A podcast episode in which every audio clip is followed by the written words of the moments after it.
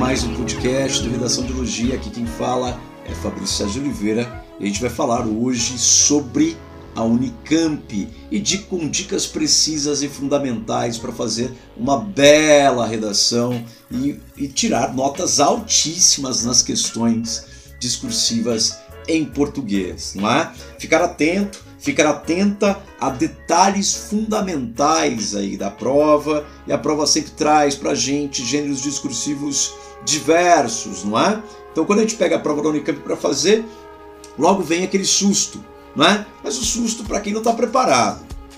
A gente se preparou o ano todo e sabe que a Unicamp é uma prova inteligente, sagaz, pertinente, com temas extremamente atuais, não é? Enquanto o mundo está discutindo coisas é, interessantes, a Unicamp vai lá e surpreende. Ela é a vanguarda dos vestibulares, não é isso? Então já caiu pós-verdade, já caiu micromachismos, já falou, já pediu para você fazer podcast, até mesmo escrever um texto base, né, que você vai ler ao vivo na gravação do podcast já pediu texto de palestra, já pediu abaixo assinado. Meu Deus, mas como que a gente produz um abaixo assinado? Não é? Em que situações você assinaria embaixo algum tipo de reivindicação? Não é? A gente tem que se questionar em que situações. Então a palavra correta aí que a gente sempre fala é situação. Se a gente entender a situação que a Unicamp nos coloca, a gente entendeu 99% daquilo que a gente tem que escrever, não é? Então, sendo assim, por que 99%? Porque é só não escorregar na questão da linguagem informal e, e cheia de coloquialismos, né? Sempre a Unicamp está cobrando a sua proficiência na língua portuguesa. Isso quer dizer que, em cada situação, em cada público tem um jeito de lidar com os temas, não é? E, e quando você usar coloquialismos, coloca entre aspas, sempre. Vou dar um exemplo, vou dar um exemplo, não é? Quando você vai falar de um podcast, você tem sempre expressões no podcast, jargões, entre outras coisas, ou mesmo a expressão coloquial ou um neologismo. Tem um podcast muito famoso de umas meninas muito talentosas, inteligentíssimas, que trazem temas atuais, maravilhosa, maravilhosos mesmo, assim, temas atuais, que é o Mamilos. Não é? fazendo propaganda para Mamilos porque não precisa, né? eles já ganham bastante dinheiro. E o Bradesco já parece que patrocina, ou o Santander patrocina esse tipo de podcast. Mas chega um determinado momento que ela fala assim: bem-vindos, mamileiros e mamiletes. Isso é muito interessante porque esse mamileiros e mamiletes você pode colocar entre aspas, então você pode criar o seu próprio podcast. Não é? Isso foi um pedido da Unicamp de 2020 para você criar um podcast, como era uma situação em que você, a gente vai colocar o link aqui da prova, né, vai estar embaixo, você pode acessar e vai ver lá, ó, vai abre aspas, está dito assim: você trabalha como colunista de uma revista eletrônica brasileira, bastante acessada por ambientalistas de diferentes países. Ponto. Fecha aspas aí. Olha que interessante. Você quem? Aí você pode criar persona. Você quem? Homem, mulher. Você quem? Jovem, adulto. Você quem? Colunista de uma revista. Qual a profissão que você pode ter? Você pode ser biólogo, ecologista, você pode ser engenheiro florestal, não é? Você pode ser fiscal do IBAMA. E aí, você como colunista de uma revista eletrônica brasileira bastante acessada por ambientalistas de diferentes países, claro que diferentes países vão ser, vão estar, né, é, muito atentos ao que acontece no Brasil, porque a nossa biodiversidade é uma das maiores do mundo, uma das mais mais chama atenção. Então a gente tem que ficar espertos com isso. Tá? Então aí pedi o podcast, mas se eu fosse dar uma dica, aquela matadora, presta atenção no que pede nos itens. Não é? A Unicamp sempre traz itens marcados por A, B e C. Dá uma olhada na sequência né? O público da sua revista demanda constantes matérias sobre biodiversidade, sobre o caráter multiético e cultural do Brasil. E o editor da revista encomendou a você um podcast que aborde a interrelação entre esses dois temas e sua importância para a sustentabilidade. Para se preparar, ou para se preparar para seu podcast, você escreve o texto que lerá no dia da gravação. Nele você deve, olha lá o item A, olha o item importante, ó, presta atenção. O item A, que não pode faltar. Relacionar biodiversidade e sociodiversidade. Relacionar como os povos vivem, né? Essa biodiversidade, relacionar como sociodiversidade, relacionar com os nossos povos vivem, quilombolas, ribeirinhos, né? povos originários, indígenas, como eles vivem né? da biodiversidade. B tratar da importância da preservação do patrimônio cultural e ambiental para o crescimento sustentável do Brasil. É? E C, argumentar de modo a convencer seus ouvintes. Então, esses itens são os itens fundamentais para você fazer uma prova da Unicamp maravilhosa. Alto nível. Isso é muito importante. É? Toda a prova da Unicamp pede isso. Pede esses itens. Isso faz parte da proposta temática. Então, tem lá quatro colunas na grade de correção da Unicamp, está no site da Convest. Ela tem quatro colunas e essas quatro colunas de notas, a primeira coluna cobra justamente se você cumpriu a proposta temática. Ou seja, se você cumpriu o A, o B e o C, pedidos aqui pelo podcast de 2020. Se relacionou biodiversidade com sócio-diversidade, se tratou da importância da preservação do patrimônio cultural e ambiental para o crescimento sustentável do Brasil e se argumentou de modo a convencer seus ouvintes. Esses são os três pontos. Aí na segunda coluna, pergunta do gênero, né? Vai avaliar o gênero, gênero discursivo, em três critérios básicos: a situação, a interrupção e a construção composicional. Isso é muito Mikhail Bakhtin, isso é muito gênero de discurso para quem estuda linguística, a gente sabe qual é a base que a Unicamp bebe aí. E terceira coluna, ela pede se você fez a leitura crítica da coletânea, se você fez a leitura verticalizada da coletânea. Pode usar a coletânea, deve dialogar com a coletânea. Dados, estatísticas, nomes, dados históricos, você pode fazer isso. E a quarta coluna, o quarto item, é a língua portuguesa. E ela está avaliando a sua proficiência na língua portuguesa. Então, sempre a Unicamp na redação vai colocar você numa situação. Agora, tem uma outra coisa que a Unicamp faz também, que são nas questões discursivas. Vamos falar das questões discursivas? Eu acho muito importante a gente falar de questões discursivas. Eu separei uma questão discursiva para comentar com vocês. E a questão discursiva está na prova de 2020 da Unicamp e a questão número 4 da prova do primeiro dia da segunda fase do Unicamp. A questão era trazia um poema de Angélica Freitas do livro O útero é do tamanho de um punho, publicado pela Companhia das Letras em 2017. Lá na página 14, o livro da Angélica Freitas trazia o seguinte poema.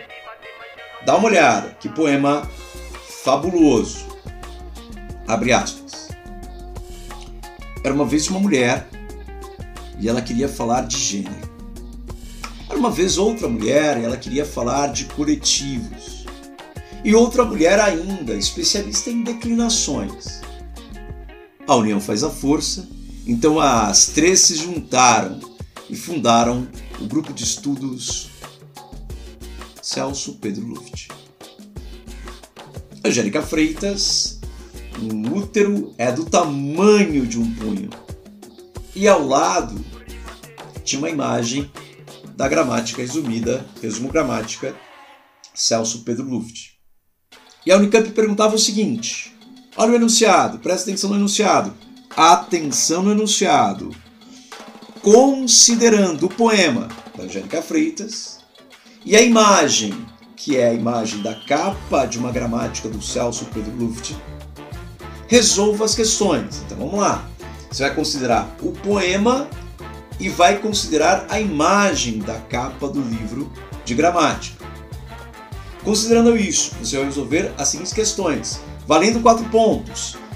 Dica fundamental: Unicamp, FUVEST não tem nota fracionada, não tem um e-mail, não tem 1.2, não tem 1.9. 1.9 não é 2, e sim 1.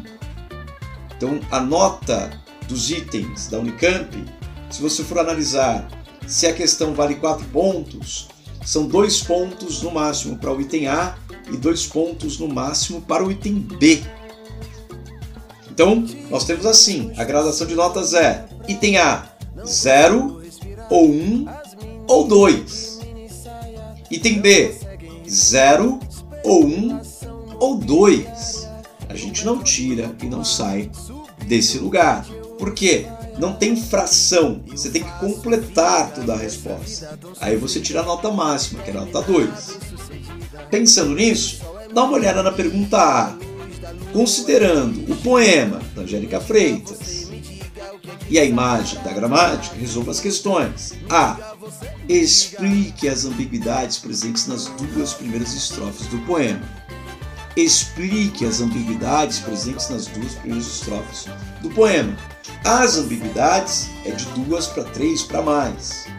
Mas aqui duas são suficientes. Vamos dar uma olhada nas duas primeiras estrofes do poema? Diz assim: abre aspas. Era uma vez uma mulher, ela queria falar de gênero. Era uma vez outra mulher, ela queria falar de coletivos. Fecha aspas. São nessas duas estrofes que estão as ambiguidades. E aí a gente vai para o simples. Vamos ao simples. Nós temos algumas ambiguidades. O poema inteiro, né? se você for ler o poema inteiro, ela vai ter muita ambiguidade. A gente vai falar disso no final. Não é? Vai ter jogos de palavras, quebra de expectativa, ambiguidades colocadas aqui. Isso é poesia. Não é? Mas aqui dá para notar que era uma vez uma mulher e ela queria falar de gênero essa palavra gênero, ela é ambígua, ela é ambivalente, ela tem dois sentidos ou mais. Qual é o primeiro sentido? Se tem gênero, gênero feminino, não é? É o gênero, a luta sócio-histórica das mulheres, queria falar de ideologia de gênero, né? essa luta sócio-histórica em relação às mulheres. Mas se tem uma gramática do lado, também ela queria falar de gênero no sentido gramatical, não é? Marcação de gênero masculino e feminino. Então aqui há uma ambiguidade. Primeira ambiguidade, que é a marca né, de categoria gramatical, não é? De, de, de, de, no escopo gramatical, não é? que é a questão de gênero masculino e feminino na gramática, na língua portuguesa. E se uma mulher quer falar de gênero, ela quer discutir as questões sócio-históricas do gênero, as questões de ideologia de gênero. Então há ambiguidade na palavra gênero. Então a primeira ambiguidade a gente localizou. E na segunda estrofe, era uma vez outra mulher que ela queria falar de coletivos. Olha que interessante, muito interessante, poema é muito bem escrito, saboroso. Ela queria falar de coletivos. São tanto pode ser entendido como coletivos na gramática. Ah, qual é o coletivo de cachorro? Qual é o coletivo de lobos? Qual é o coletivo de cobras? Entre outras coisas, não é? que é aquelas perguntas de concurso público né, que a gente sempre vê por aí. Então a gramática marca esses coletivos, né? ou mesmo coletivos no sentido de plural. Né? Então categorias, categoria gramatical ou categorias gramaticais. Agora, era uma vez outra mulher, então no caso aqui, ela queria falar de coletivos, esses coletivos também são coletivos de construção sócio-histórica, são os coletivos, as brigas políticas, né? os coletivos que lutam por questões de participação, né? maior participação né? na sociedade. A gente vê coletivos hoje sendo é, mandat, essas mandatas coletivas né? sendo é, programadas hoje em dia, que é uma pessoa só que assume o cargo, mas um coletivo de pessoas que participa dessas mandatas. Né? Isso é muito importante isso é muito interessante, como que coletivos aqui tem um sentido também ambíguo, né? no sentido gramatical e no sentido sócio-histórico, ok? De um contexto sócio-histórico. Então aqui a gente pode apontar essas ambiguidades, a gente vai... O que a gente vai fazer para responder? Explique, tá? Então as ambiguidades, então a nossa resposta seria as ambiguidades presentes nas duas primeiras estrofes estão na palavra gênero, entre aspas, e na palavra coletivos. Por quê? A primeira, ou pois, né? Pode ser porque ou pode ser pois. Pois, na primeira, em ambas, na verdade, né? em ambas, conotam tanto a uma leitura gramatical, de função gramatical, categoria gramatical, gênero masculino e feminino, no caso, no primeiro, no primeiro caso, quanto a questão de coletivos, no segundo caso, fala da categoria gramatical, mas também de questões sócio-históricas. Só colocar isso, você já teria uma nota 2. Mas não se esqueça de colocar entre aspas as palavras gênero e coletivo. Já a pergunta B, valendo dois pontos também, é 0, 1 um, ou 2, você faz o seguinte: que figura de linguagem, que figura de linguagem é usada nos três últimos versos do poema? Justifique sua resposta, justificar nossa resposta. Então vamos lá. E pergunta que figura de linguagem? Então, temos um grande problema aqui, que a gente encontra várias figuras de linguagem é, se a gente vasculhar, não é? Então, nos três últimos poemas, então vamos dar uma olhada nos três últimos poemas, nos, nos últimos versos aqui, né? Três últimos, últimos poemas. Estou me enrolando todo aqui para falar, né? Então vamos lá. Nos três últimos versos, diz o seguinte: os três últimos versos do poema. Então diz assim: então as, as três se juntaram e fundaram o grupo de estudos Celso Pedro Luft. Bom, esses são os três últimos versos, né? as três últimas linhas do poema. E qual é a figura de linguagem?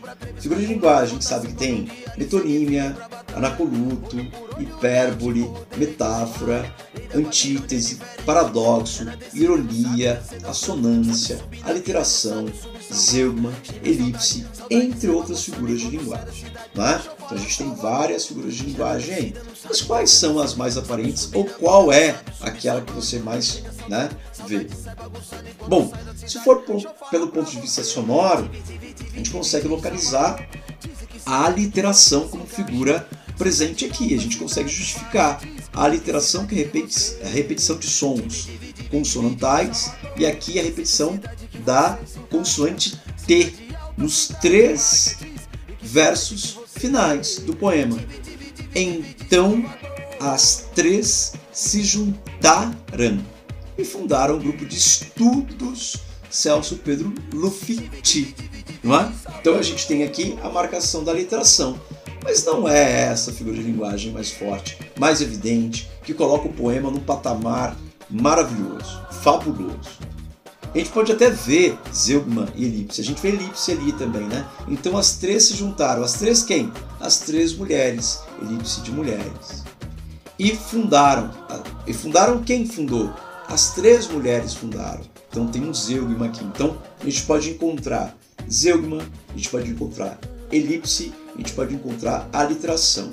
Mas a mais forte, a mais evidente, não é nenhuma dessas três figuras de linguagem mas sim uma que permeia o poema inteiro. Porque, dá uma olhada, era uma vez uma mulher que ela e ela queria falar de gênero. Era uma vez outra mulher e ela queria falar de coletivos. E outra mulher ainda especialista em declinações. A união faz a força, então as três se juntaram. Então as três mulheres se juntaram, já que a união faz a força e fundaram um grupo de estudos. As três mulheres fundaram um grupo de estudos. Celso Pedro Luft. Esse Celso Pedro Luft eu disse assim com menos entonação, porque dá uma brochada, né? São três mulheres se juntando para fazer um grupo de estudos. E o grupo de estudos leva o nome masculino de um homem. Há uma quebra de expectativa. E quando há uma quebra de expectativa, a gente vê no poema, no poema, se você analisar essa, esse empoderamento feminino, há uma ironia. Uma grande ironia, porque é uma quebra de expectativa. E a ironia é ainda mais né, forte pelo livro ter sido escrito por uma mulher. Ela sabia exatamente o que ela estava fazendo, o que ela estava criticando. Não é? Então, essa ironia, ainda mais pelo título do poema. Esse título maravilhoso, potente, um útero, um útero, é do tamanho de um punho. Preste atenção nesse título. Preste atenção na potência desse título. Um útero, um útero, é do tamanho de um punho. Um útero, órgão genital feminino, órgão singular feminino, é do tamanho de um punho que é símbolo de luta, que é símbolo de resistência, que é símbolo de existência feminina. Não é? Então, no caso aqui, Angélica Freitas, ela logo traz no poema, e dá pra gente notar que a ironia mesmo nos três últimos versos, porque ela começa o poema dizendo assim, com uma frase, ou pelo menos com aquelas chamadas de conto de fadas. Era uma vez uma mulher, olha só como ela já começa. Era uma vez uma mulher, conto de fadas. E ela queria falar de gênero. Olha o desejo da mulher. Era uma vez outra mulher. De novo, por que ela repete isso? Ela vai lá, ela vai no meio do daquilo que a gente chama de do sonho na, de princesa da Disney. Essa construção princesa da Disney, né? Essa construção sócio-histórica, não é? que se faz em torno das mulheres, boa parte das mulheres boa parte das mulheres que não se libertaram ainda. E dos homens também, né? Que não se libertaram, né? Eles demoram muito, nós demoramos muito para nos libertarmos de várias amarras, não é? Do patriarcado. Mas isso, a discussão que a Angélica Freitas traz, se torna cada vez mais forte porque ela fala: olha, é um conto de fadas, dois contos de fadas. Porque no final das contas elas estudaram, estudaram, estudaram, elas queriam falar de gênero, de coletivos, de declinações, especialista em declinações, uma da outra mulher, mas as três, como a união faz a força, então as três se juntaram e fundaram um grupo de estudos com nome masculino, que é o nome poderia ser né, fundaram um grupo de estudos Cecília Meirelles, um grupo de estudos Clarice Lispector, um grupo de estudos Raquel de Queiroz, um grupo de estudos Carolina Maria de Jesus, um grupo de estudos Angélica Freitas, um grupo de estudos Tânia Pellegrini, um grupo de estudos Marina Colassante. Tudo seria mais coerente a junção e o empoderamento feminino colocar o nome de uma mulher aqui, mas aparece o nome de um homem, não é? Celso Pedro Luft. Ou seja, elas reforçam o patriarcado. E isso é uma grande crítica, e isso é uma grande ironia. O poema todo é embebido dessa forte e dessas dessa forte ironia e dessas várias camadas de ironia. Que poema fabuloso da Angélica Freitas. Que título fabuloso dela também. Um útero é do tamanho de um punho. E que bela forma de fazer uma crítica a certas camadas e sombras nas cavernas ou da caverna sociocultural que nós vivemos num país como o nosso.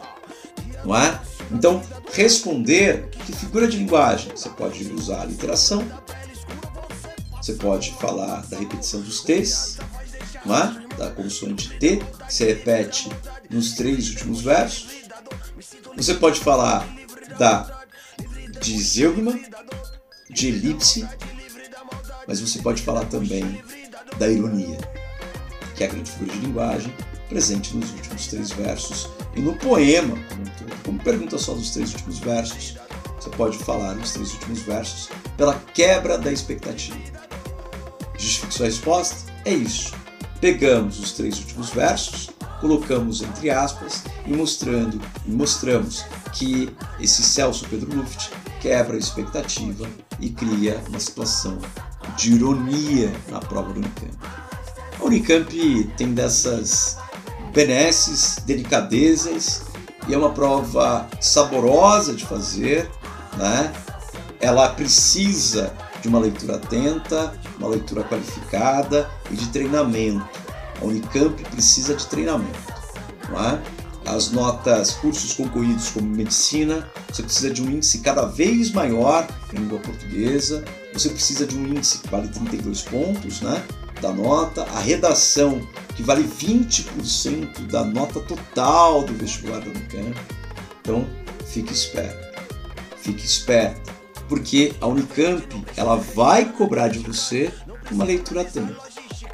Essa questão número 5 e esse texto do podcast de 2020, eles são exemplos de como a gente pode tirar a melhor resposta. Esse podcast é aquele podcast para aquelas dicas fundamentais. E quais são elas? Leia bem o enunciado. Saiba que as questões valem de 0 a 4 pontos. E não há, não há nota fracionada, não tem meio ponto.